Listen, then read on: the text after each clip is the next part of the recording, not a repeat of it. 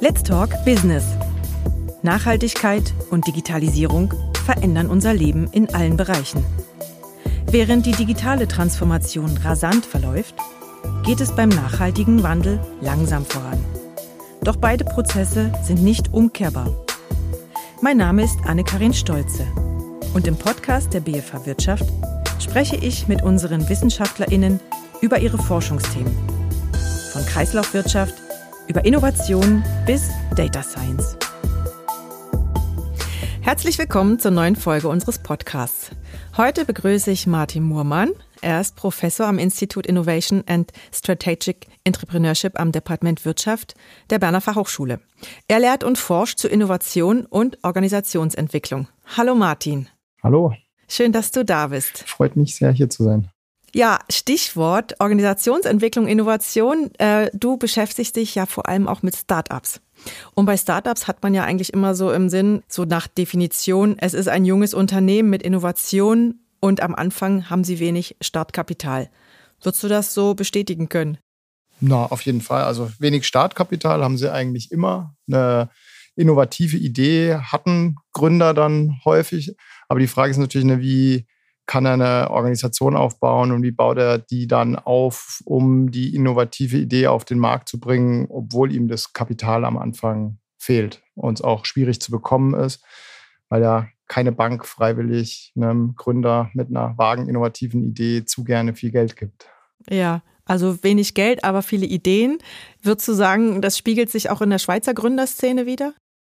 Na, also in der Schweiz haben wir, glaube ich, eine, eine gute Position vergleichsweise, was die Verfügbarkeit von Kapital angeht. Vor allem in den letzten Jahren äh, ist sehr viel auch Kapital für risikoreiche Ideen da. Aber was natürlich auch klar ist, ist, dass die Unternehmen, die von so einem Geldzuschuss profitieren, das sind ganz, ganz wenige von denen, die gegründet werden. Und so der normale kleine Gründer oder Gründerin, die eine innovative Idee haben, die kommen an die tollen großen Geldtöpfe normalerweise nie ran. Aber klar, in der Schweiz ist das Problem grundsätzlich das gleiche, aber natürlich schon auch glücklicherweise immer mehr Geld für Startups in den letzten Jahren und viel Offenheit ähm, für Startups in den letzten Jahren da. Was ist denn eine risikoreiche Investition? Also was bei Startups ja häufig passiert ist, wenn so ein Startup wachsen will und skalieren will und größere Geldmengen braucht, dass das am Anfang nicht über Bankkredite oder über die tiefen Taschen des Gründers oder, oder der Gründerin zu machen sind, sondern dass es Investoren braucht, die einen Teil von dem Unternehmen kaufen, also Eigenkapital geben, auch mit dem Risiko, dass das verloren geht, wenn die Idee nicht funktioniert. Und so eine Art von, das machen oft so Business Angel oder Business Angel Netzwerke oder Venture Capitalists. Und die Art von Risikokapital, das wirklich investiert wird, das auch nicht wie ein Kredit direkt zurückgezahlt werden muss, das ist ähm, stark wachsend in der Schweiz in den letzten Jahren. Aber natürlich nur relevant für junge Unternehmen, die wirklich die Möglichkeit haben und denen man wirklich zutraut, zu skalieren und sehr groß zu wachsen, was ein kleiner Prozentsatz der Unternehmensgründungen ist. Mhm. Du hast gesagt, äh, junge Unternehmen ist mit jungen Unternehmen das Unternehmen gemeint oder ist damit auch schon die äh, Gründerin der Gründer gemeint? Sind die besonders jung oder eher jung? Na, also in dem Fall meinen wir natürlich erstmal dass das Unternehmen, das noch jung ist, also die Organisation. Die Gründer selbst, die können jedes Alter haben. Ne? Oft hat man ja so die Idee, Startup-Gründer oder Unternehmensgründer, das sind alles junge Leute während im Studium oder danach. Aber ähm, das stimmt ja so statistisch gar nicht, ne? sondern ich glaube, die höchste Wahrscheinlichkeit, ein Unternehmen zu gründen, ist bei 40 bis 45-Jährigen, die auch schon ein bisschen viel Erfahrung und auch eigenes Geld angesammelt haben, dass sie äh, in ihr Startup investieren können. Genau, aber die gründen ja dann auch, wenn sie schon Selbsterfahrung gesammelt haben, trotzdem dann ein junges Unternehmen wieder, mhm. das als Organisation ganz neu ist und sich erstmal beweisen muss, selbst wenn es die GründerInnen schon getan haben mhm. in ihrem vorigen Beruf. Du hast ja auch sogar eine Studie dazu gemacht über das Alter ja, genau. bei GründerInnen. Und es ist ja gar nicht so, dass die Jungen jetzt besonders die radikalen Innovationen machen, sondern es sind eigentlich eher die älteren GründerInnen, die eine radikale Innovation umsetzen. Genau, wir fanden das spannend, ähm, das Thema, weil es gab zum Beispiel auch eine Studie aus den USA schon, die gezeigt hat, dass gerade so die Gründer um die 45, so die bisschen älteren, eigentlich besonders erfolgreich damit sind, schnell wachsende Unternehmen zu gründen, die so unter den top wachsenden Unternehmen sind. Und wir wollten das ein bisschen besser verstehen und haben uns deswegen in der Studie mal angeschaut, ähm, auf Basis von einem sehr großen Datensatz mit mehreren tausend Unternehmen über mehrere Jahre. Na, wie hängt eigentlich das Alter mit den Arten von Innovationen ab, die so Jungunternehmer auf den Markt bringen? Und was uns da besonders fasziniert hat, ist so eine Idee, dass, wenn man jetzt ins Internet schaut oder in der Presse, überall sieht man nur diese jungen, innovativen Gründer. Aber eigentlich spricht extrem viel davor, für, dass ältere Leute Vorteile haben sollten bei Innovationen, weil die schon viel Erfahrung angesammelt haben, Kapital angesammelt haben, viele Sachen, Sackgassen schon ausprobiert haben und die schneller sehen könnten. Und sind deswegen da mal im mehr Detail reingegangen. Und was wir dann in den Daten doch da recht robust äh, feststellen konnten, ist, das ist schon richtig, dass über alles gesehen ein jüngerer Gründer eine höhere Wahrscheinlichkeit hat, in seinem Unternehmen irgendwas Innovatives zu machen, sei es jetzt, dass er Prozesse verbessert, um effizienter zu werden oder auch neue Produkte auf den Markt bringt.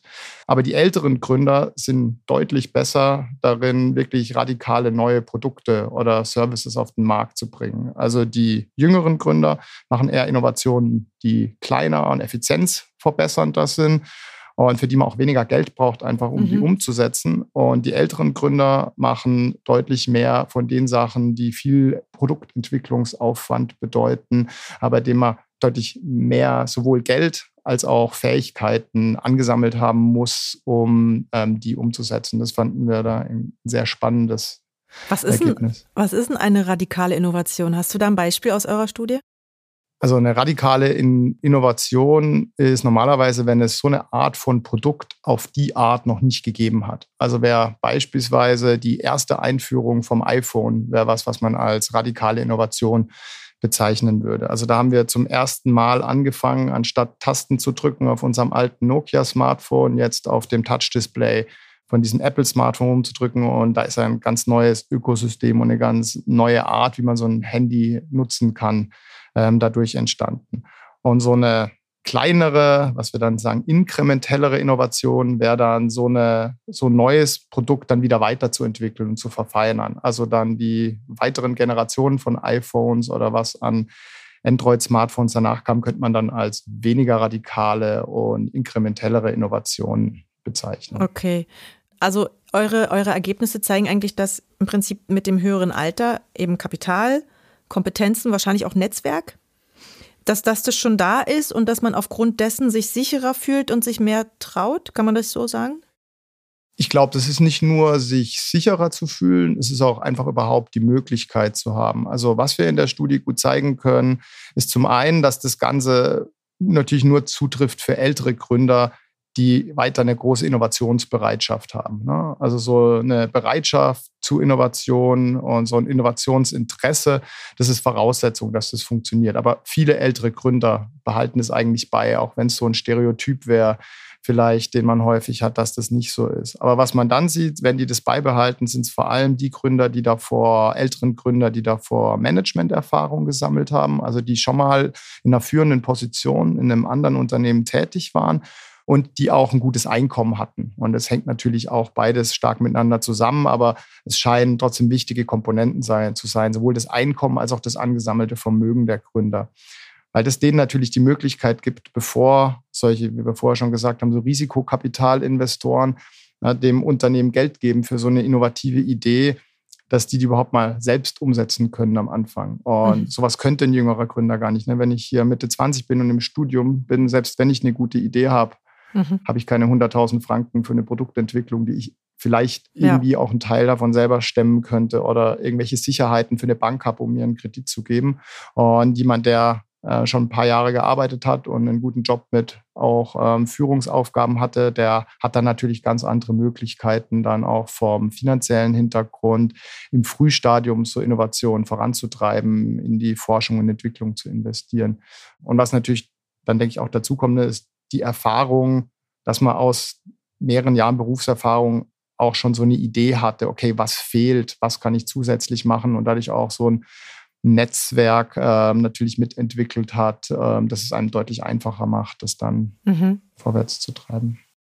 Und jetzt mal angenommen, das Startup, egal wer es jetzt gegründet hat, ob äh, junge, junge Leute oder erfahrene Berufsleute, also angenommen, das Startup läuft erfolgreich und wächst dann auch so langsam und dann kommt irgendwann der Zeitpunkt, wahrscheinlich, wo so eine, eine kritische Größe erreicht ist, wo man sich dann professionalisieren muss. Und auch darüber hast du schon geforscht. Hm, genau, kannst, du, kannst du uns da mal einen Einblick geben, wie diese Professional, also was das erstmal bedeutet, die Professionalisierung und wie das, sagen wir mal, im Idealfall erfolgen sollte. Und ja, vielleicht später können wir noch über die Stolpersteine sprechen. Ja, genau. Also was ist erstmal Professionalisierung? Professionalisierung sind eigentlich die Komponenten, ne, die in Start, die passieren oder die passieren müssen, um Startup von so einer sehr unorganisierten, kleinen, jungen Unternehmen so zu professionalisieren und strukturieren, dass das auch den Anforderungen gewachsen ist, wenn da viele Mitarbeiter dazukommen und das Unternehmen wächst. Und was wir da als Professionalisierung vor allem uns mal vorgenommen haben und angeschaut haben, ist, wie bilden Startups so erste Hierarchien heraus? Weil wir fanden das ganz spannendes Thema, weil eigentlich die Startups, die wachsen und die äh, groß werden, die müssen sich früher oder später professionalisieren und Hierarchien einführen. Auf der anderen Seite denkt man aber immer, hat man immer dieses Bild im Kopf von einem Startup, das innovativ ist und gut funktioniert, weil es da keine Hierarchien gibt und jeder gleich ist und die Sachen noch unstrukturiert laufen und nicht alles so durchorganisiert ist. Und wir fanden das ganz spannend, uns das mal anzuschauen und haben deswegen da eine Studie zugemacht, wo wir auch geschaut haben, na, wie wirkt sich das jetzt eigentlich ähm, auf so eine Innovationsfähigkeit von einem Startup aus, wenn die anfangen, erste Hierarchien herauszubilden.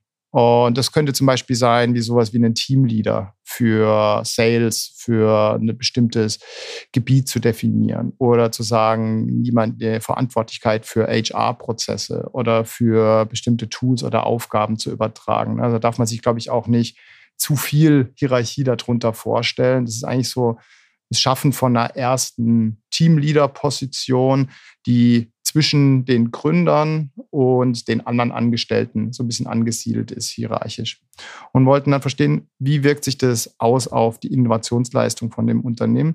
Und was wir da gefunden haben, ist, das ist erstmal in den meisten Fällen was Gutes für die Innovationsleistung.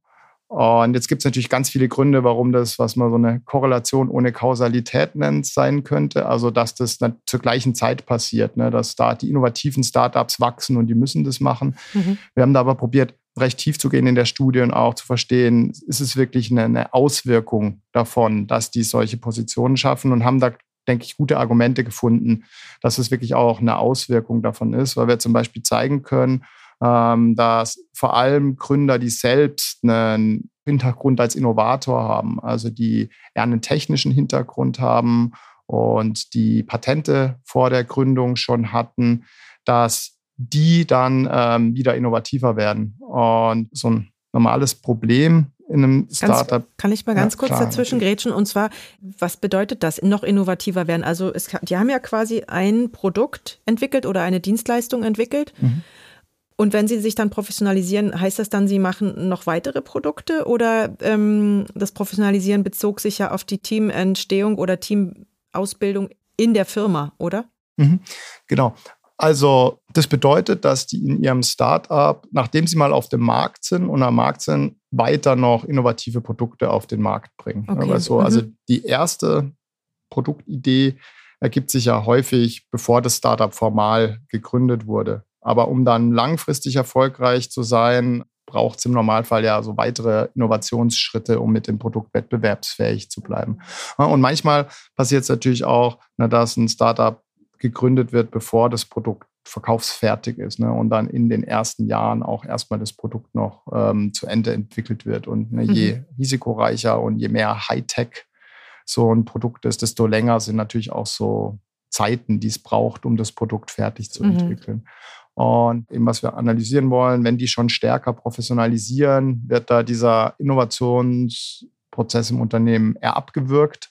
Oder gibt es da vielleicht auch positive Faktoren durch dieses Mehr an Struktur?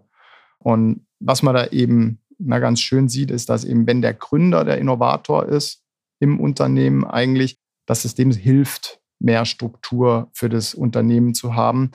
Richard Branson hat mal gesagt, so sinngemäß, if you want to grow as a startup, you have, a startup founder, you have to learn how to delegate, weil irgendwann die Aufgaben, die ein Gründer im Unternehmen übernehmen muss, von Finanzierung sichern bis HR, bis Accounting, bis Innovation vorantreiben, Märkte erschließen, so viele sind, das ist einfach nicht leistbar. Ne? Und wenn dann der Gründer aber die Person ist, die eigentlich die Innovation machen sollte, hat der ganz, ganz viele andere Sachen zu tun, die er, auf die er seine Aufmerksamkeit verwenden muss und kommt nicht mehr dazu, sich eigentlich um ja. die technische Produktentwicklung zu kümmern. Ne? Und deswegen mhm. kann es oft ne, in diesem Setting sogar gut sein, mal so ein gewisses Maß an Struktur einzuführen, um dann als Gründer wieder die Möglichkeit zu haben, sich eigentlich auf das zu konzentrieren, wo man selbst den größten Mehrwert liefern kann und was einem keiner abnehmen kann, weil es die eigene Kernkompetenz ist.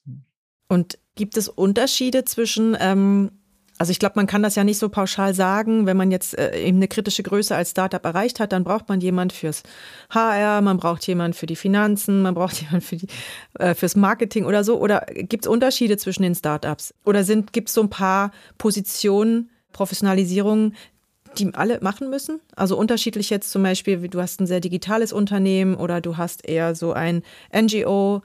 Also da bin ich sicher, da gibt es ähm, mal ganz grundsätzlich so, jedes Startup ist anders, ne? Und jeder Gründer hat andere Kernkompetenzen, die er selbst am besten abdecken kann. Ne? Mhm. Und dann ist es, glaube ich, immer wichtig, dass der Gründer auch seine Kernkompetenz selbst irgendwie, wo er den meisten Mehrwert für das Startup liefern kann, selbst mit mhm. abdeckt mhm. und versucht, die Sachen, die er vielleicht gut delegieren kann, dann zu delegieren. Und das kann natürlich extrem unterschiedlich sein. Ne? Das fängt schon natürlich bei der Frage an, mit wem tue ich mich zusammen, um mhm. Unternehmen zu gründen. Und da sehen wir beispielsweise in den Daten auch, und das zeigen auch viele andere Studien, dass Gründer viel zu lange in homogenen Teams bleiben, also in Teams, wo sie eigentlich alle den gleichen Bildungshintergrund haben und den gleiche und die gleichen Skills, weil man lernt sich in der Uni kennen oder in der Hochschule oder in der Schule oder bei der Arbeit. Man mag sich, will zusammen Unternehmen gründen, aber dann ist das Problem natürlich, man hat irgendwie Fähigkeiten, alle dieselben Fähigkeiten und man bräuchte eigentlich halt zusätzliche Fähigkeiten. Und das sieht man dann eben auch in, in Daten ganz gut, dass eben die Startups, die den Weg gehen und zum Beispiel technische und betriebswirtschaftliche Fähigkeiten mischen, dass die viel besser aufgestellt sind, um Innovationen auf den Markt zu bringen. Also, dass die Teams eher so homogen sind. Bis zu welcher Größe war das Thema, was ihr beobachtet habt?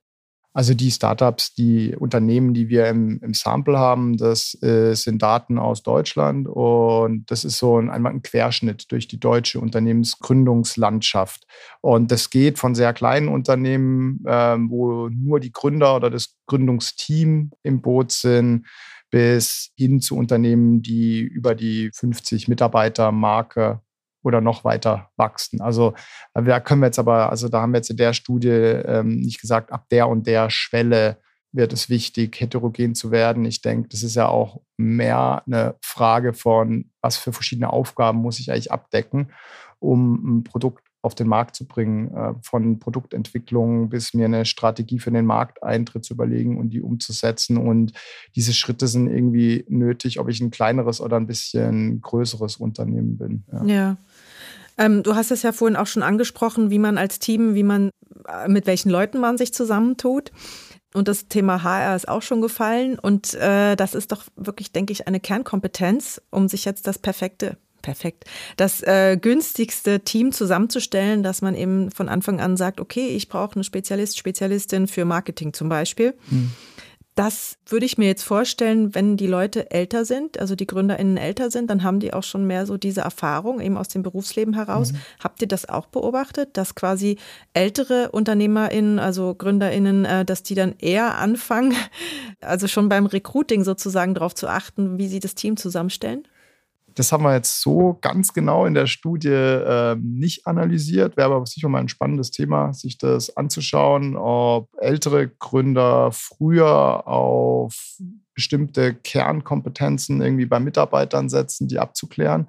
Was aber auf jeden Fall natürlich ähm, klar ist, ne, auch wie vorher schon gesagt, die älteren Gründer haben mehr Möglichkeiten auch, ne, um sich jemanden dazu gegebenenfalls anzustellen oder Sachen auch aus ihrem Netzwerk Leute mitzubringen aus einem früheren Unternehmen und Leute an der Hand zu haben, die sie da unterstützen können, die die jüngeren Gründer, die dann halt häufig so aus ihrem Hochschulumfeld raus gründen, ähm, noch nicht haben. Genau. Was wäre ein günstiges, ein günstiges Recruiting für ein Startup? Könntest du aus dem, was du alles untersucht hast, könntest du da eine Empfehlung geben? Meinst du jetzt günstig in Form von zielführend oder billig? Nein, ich meine äh, zielführend. Ich zielführend und dass quasi ähm, es diverser wird und im mhm. Sinne von komplementärer, also dass quasi wie unterschiedliche Kompetenzen mhm. reinkommen und es sozusagen ein gemeinsames Ganzes dann gibt oder dass quasi die sich gegenseitig befruchten. Finde ich eine spannende Frage. Geht jetzt natürlich dann in so ein bisschen Spekulation raus von den reinen Fakten, die man aus der Studie sagt und, und fasst die so zusammen. Aber was ich sagen würde, ist so die Kernkompetenzen, die man braucht, um ein Produkt auf den Markt zu bringen. Also wenn das eine technische Produktentwicklung zum Beispiel beinhaltet oder das Programmieren von einer Plattform, die braucht es im Gründerteam das sieht man auch häufig bei Unternehmen. Ne? Also wenn wir uns jetzt, ich bin ja selbst auch hier einen Hintergrund in Wirtschaftswissenschaften, wenn wir uns eine Idee überlegen, die selbst aber technisch nicht umsetzen können, wird es schwierig, ne? das als Unternehmen wirklich vorwärts zu treiben und jemand mit so einem technischen Hintergrund zu finden, der wirklich so hinter der Idee steht, dass der die mit uns umsetzt und auch durch die Schwierigkeiten, ihr habt ja auch hier schon über die Dark Sides of Entrepreneurship und negativen Seiten gesprochen mit Jan Keim und Pascal Day, äh, um da durchzugehen und da resilient genug zu sein, braucht man jemanden, der da wirklich dabei ist. Und ich glaube, deswegen ist es ganz wichtig, so diese Kernkompetenz, um das Produkt umzusetzen, die muss man sich ins Team dazu holen. Mhm. Die anderen Kompetenzen, was wir dann noch brauchen, wir brauchen jetzt einen Spezialist für Sales oder einen Spezialist für HR vielleicht oder Marketing, ist, das sieht man auch in den Daten, deutlich einfacher in Form von Mitarbeitern einzukaufen. Ne? Mhm. Und was dann, glaube ich, wichtig ist, ist trotzdem ne, zu schauen, diese Mitarbeiter, die dann wichtige Funktionen wahrnehmen, wie sich ums Marketing zu kümmern, um Sales zu kümmern, ums HR zu kümmern, dann das Unternehmen dann auch gut zu strukturieren und die auch dadurch eine, einen Anreiz zu geben, Zeit in das Unternehmen zu investieren, dass man denen beispielsweise solche Teamleader-Positionen dann auch gibt und ihnen damit auch eine Wertigkeit zeigt, sodass die dann dabei bleiben und sich nicht den nächstbesten Job suchen, sondern längerfristig dabei bleiben und wir verhindern, ähm, dass es zu Mitarbeiterfluktuationen kommt in dem Startup. Ja, ja also es wäre eigentlich schon eigentlich wünschenswert, theoretisch, wenn das geht, dass man quasi wie beim Gründungsteam schon ein bisschen divers aufgestellt ist. Ja, genau. Also das wäre der, der, der Optimalfall. Ne? Mhm. Also dass wir im Gründungsteam eigentlich jemanden haben, der überblicken kann, was sind die Aufgaben, die für den Markteintritt äh, notwendig sind, die Aktionen, was brauchen wir, um das Produkt zu entwickeln und die Sachen, die wirklich so der Kern von dem sind, den wir brauchen, im Gründungsteam zu haben.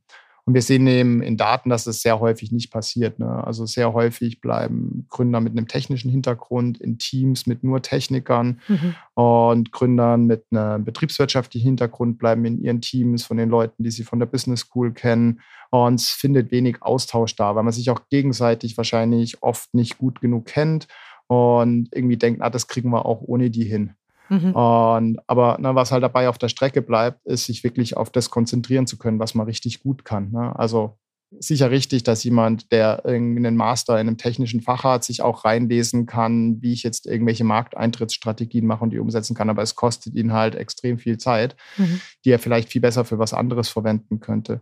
Und deswegen ist es, glaube ich, auch wichtig, dass wir an Hochschulen darauf achten, über Departementsgrenzen hinweg ähm, Studentengruppen zu mischen, mhm. die dann ähm, innovativ, an innovativen Startup-Ideen arbeiten, weil es ja viel mehr Möglichkeiten gibt, die da auch wirklich in die Praxis umzusetzen. Ja, jetzt würde ich gerne mal, das ist an verschiedenen Stellen schon aufgeploppt, das Thema. Ich würde da jetzt mal gerade die Fäden, die so aufnehmen. Du hast Richard Branson zitiert mit, dass man delegieren muss als Unternehmer. Wir haben gesprochen darüber, dass es wichtig ist, dass man irgendwann nicht mehr alles alleine machen kann, ist klar. Und auch eben die Dark Side. Äh, wir hatten die Podcast-Episode mit äh, Pascal Day und Jan Keim. Da haben wir schon über auch eine mentale Belastung mhm. gesprochen. Deswegen würde ich jetzt gerne mal kurz kommen zum Thema die Situation von GründerInnen. Also wir hatten auch letztes Jahr eine Episode über speziell Frauen, die gründen mhm. und was, warum das so wenige sind zum Beispiel in der Schweiz. Und das ist auch, glaube ich, gekoppelt mit so einer, sagen wir mal, Belastung, Risiko, Existenz, Sicherheit. Also ich mhm. glaube, das ist so eine Gemengelage. Man braucht, glaube ich, eine gewisse Art von Resilienz um sich in dieses Abenteuer von mhm. Gründen zu begeben, einerseits und andererseits dann eben auch, was du angesprochen hast, das mit dem Kapital. Also es kann ja relativ schnell auch existenziell werden. Wie hast du in den Studien, die du gemacht hast, wie hast du das gespiegelt gesehen? Also wie ist die Situation von Startup-GründerInnen? Na, zum einen, ich fand es total spannend, den Podcast, den ihr auch mit Jan und, und, und Pascal gemacht habt, habt mir den auch nochmal jetzt in Vorbereitung hier auf unser Treffen angehört. Und ich denke, also zum einen mal erstmal ist es extrem wichtig, dass wir mehr auch über diese Schattenseiten von Unternehmertum sprechen, weil Unternehmertum, Startups, Entrepreneurship wird ja alles sehr, sehr positiv irgendwie so wahrgenommen. Und was auch häufig dazu führt, dass GründerInnen die vielleicht dann auch mal Probleme entwickeln, wenn sie äh, während dem Prozess des Unternehmens gründen, durch zu viel Stress, durch diesen ganzen finanziellen Druck, oft denken, dass sie da irgendwie einzigartig sind und das was Unnormales ist und das, das ist es halt nicht. Ja. Ähm, jetzt muss ich sagen, in unseren also bisherigen Studien, das sind meine Arbeiten, die wir da gemacht haben, die sind sehr mit großen Datensätzen, sehr quantitativ, statistisch. Wir haben da immer wieder auch mit Gründern geredet, um die Ergebnisse zu diskutieren, da, um auch sicherzustellen, dass das jetzt irgendwas ist, was nicht nur in statistischen Daten sichtbar ist, sondern auch die Wirklichkeit reflektiert. Aber so dieses Thema wirklich ins Detail zu gehen mit dem mentalen Wohlbefinden von Unternehmern, das sind so Studien, die jetzt anstehen, für die wir gerade Förderung vom Schweizer Nationalfonds bekommen haben und was wir jetzt in den nächsten Jahren da ähm, verstärkt erforschen wollen, wie das dann auch zusammenhängt mit Unternehmensentscheidungen und auch mit ähm, Auswirkungen hat auf Startup-Mitarbeiter, wo es bisher noch extrem äh, wenig Forschung dazu gibt. Aber was man, denke ich, schon sagen kann, ne, also auch jetzt in Verbindung ähm, mit der bisherigen Forschung, ähm, die wir da auch gemacht haben. Also ne, es gibt, wird Arten von Stress geben, die kann man einem Gründer, einer Gründerin nicht dadurch abnehmen, dass man das Unternehmen besser organisiert. Ne? Also der finanzielle Druck, der damit einhergeht, dass im Endeffekt häufig irgendwie das private Vermögen auch mit eingebracht werden muss und damit ein extrem hohes Risiko besteht und das zu schlaflosen Nächten führt, das ist was, das wird man nicht abnehmen können.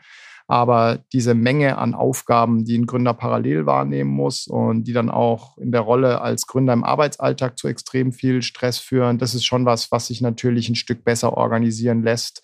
Aber klar ist natürlich auch, das braucht ihr auch ein gewisses Maß an, an Kapital, um die Leute einzustellen, ne? um die Funktionen zu schaffen. Und je kleiner mein Unternehmen ist am Anfang und je länger ich dann auch alleine bin, desto schwieriger ist es natürlich. Das ist ganz klar, da ist immer ein, ein Trade-off, so habe ich schon genug Wachstumspotenzial, um, um, um dahin zu kommen. Ist, ja. ja. Ich finde das ganz spannend, dass du, also dass du deine Studie erwähnt hast und ich möchte natürlich, dass du dann unbedingt wieder in den Podcast hm. kommst, dass wir darüber reden können. Ähm, was wir auch besprochen hatten in den früheren Episoden, wo es um dieses Thema ging, um Gründen und Startups, das Thema Scheitern. Und du hast es ja auch kurz angetönt. Ich meine, das eine ist mal, sagen wir, das Finanzielle, dass man Vermögen verliert, aber ich glaube, es äh, es geht auch darum, wenn man sozusagen das Unternehmen in Sand setzt, dass das sehr schambelastet ist und dass das gegen außen, dass man das schrecklich findet und dass man dann auch Angst hat, dass man nie wieder irgendwie was anderes gründen kann und dass die Außenwelt quasi jetzt denkt, so man hat irgendwie mhm. dieses Unternehmen, also man wird dann so in Verbindung gebracht mit einem Unternehmen, was äh, gescheitert ist. Was denkst du, was wäre wünschenswert, äh, wie man mit Scheitern umgeht oder dass man ein besseres, eine bessere Fehlerkultur entwickelt, auch bei Gründern? Also ich glaube, ganz grundsätzlich ist es wichtig, irgendwie das zu entstigmatisieren. Ne? Also allein schon glaube ich, dass wir irgendwie das nicht so personalisieren und sagen, wenn ein Unternehmen scheitert, dann hat der Gründer das in den Sand gesetzt. Ne? Weil ähm, im Endeffekt so viele Unwägbarkeiten bei dem Prozess sind, nehmen die Kunden, selbst wenn ich perfekt gearbeitet habe nach Lehrbuch, kann es mir genauso gut passieren, dass Kunden das Produkt nicht annehmen und, und, und das hinterher nicht funktioniert. Und klar, es gibt viele Fälle, da kann man hinterher sagen, objektiv, da habe ich was falsch gemacht. Da kann ich draus lernen. Aber ein Startup kann auch, wenn man alles richtig gemacht hat, nicht funktionieren, eine Idee. Ne? Weil, also wenn es so einfach wäre, hätte es wahrscheinlich schon jemand anders gemacht. So. Und ich glaube, so dieses Mindset, dass man irgendwie alles geben muss und sinnvoll planen muss, um die unnötigen Fehler zu verhindern, aber dass es dann halt einfach passieren kann, dass es schief geht und dass das irgendwie nichts ist, was man persönlich nehmen sollte. Das finde ich, glaube ich, ähm, ganz wichtig und das probiere ich auch Studierenden äh, rüberzubringen, weil ich die, so wie ich die bestehende Literatur zu dem Thema verstehe, was analysiert wurde, entstehen solche Probleme. Heute nicht jeder, man trauert, wenn so ein Unternehmen irgendwie nicht mhm. funktioniert hat. Aber dann die Frage ist natürlich, was passiert aus der Trauer. Ne? Und dann ist es häufig so, wenn man das alles auf sich bezieht, Gründer, die es sehr auf sich beziehen, die nicht das Selbstbewusstsein haben, zu sagen, ja Gott, ist halt passiert, an mir lag es nicht, nächstes Mal läuft es besser sondern die das dann sehr stark sich selbst die Schuld geben, die sind dann am, haben die höchste Wahrscheinlichkeit, dass sich daraus dann Depressionen und, und, und schlimmere Krankheiten entwickeln. Und ich glaube, an der Stelle muss man ansetzen, ne, dass man den Leuten klar macht, hey, es ist wichtig, dass ihr hier das Ganze nicht nur als Spaßprojekt anseht, sondern mal euren Teil davor tut, um die Wahrscheinlichkeit zu senken, dass es jetzt wegen offensichtlichen Fehlern, die man machen kann, nicht funktioniert. Aber danach ist, ist immer noch ein offenes Feld, ob das funktioniert oder nicht. Und das ist nichts, was man dann persönlich nehmen muss. Und ich glaube, das ist, wie man drüber spricht, wichtig, aber auch, was man den Leuten auch beibringt in der Entrepreneurship-Ausbildung. Und wie nehmen das deine Studierenden so auf? Wenn du denen das so sagst schon? Ich glaube, ist im Endeffekt, naja, Cheap Talk, äh, wenn man sowas im, im, im Klassenraum sagt. Da würde ich sagen, nickt jeder und hat da ein Verständnis für. Aber klar, die Frage ist natürlich, ne, wie ist es dann in der Praxis, wenn es dann wirklich schief gegangen ist und man da große Hoffnungen reingesetzt hatte. Von daher, ja, also ich glaube, so in der Theorie hat da immer jeder großes Verständnis für, aber ich glaube, wir müssen das in die Praxis auch so umsetzen, dass wir das dann auch mitnehmen, falls es dann halt passiert. Und ich glaube, das wird dann schon viel helfen, um das zu entstigmatisieren und dass es dann nicht mehr der, die Gründerin ist, die das in den Sand gesetzt hat, sondern halt ein innovatives, sehr unsicheres Projekt, das mal nicht geklappt hat. Ja, wir müssen leider zum Schluss kommen, obwohl ich gerne noch weiter darüber reden möchte. Und ich würde, ich würde einfach äh, gerne dich noch mal sehen, wenn deine Studie dann fertig ist und du darüber berichten kannst. Andi, da würde ich mich sehr freuen, dann mit mehr Input zu dem Thema dann hier auch nochmal mit dir zu sprechen. Ja, es war wieder sehr spannend. Ich habe viel gelernt. Vielen Dank, Martin. Die Infos findet ihr wie immer in den Shownotes. Da verlinke ich dann die Studien von Martin und auch das Institut. Und wenn euch, liebe Hörerinnen und Hörer, diese Episode unser Podcast gefallen haben, dann freuen wir uns sehr über eure Bewertung auf Spotify. Vielen Dank und bis zum nächsten Mal. Alle Episoden von Let's Talk Business findet ihr auf Spotify, Apple Podcast und natürlich auf bfh.ch/wirtschaft. Bis zum nächsten Mal.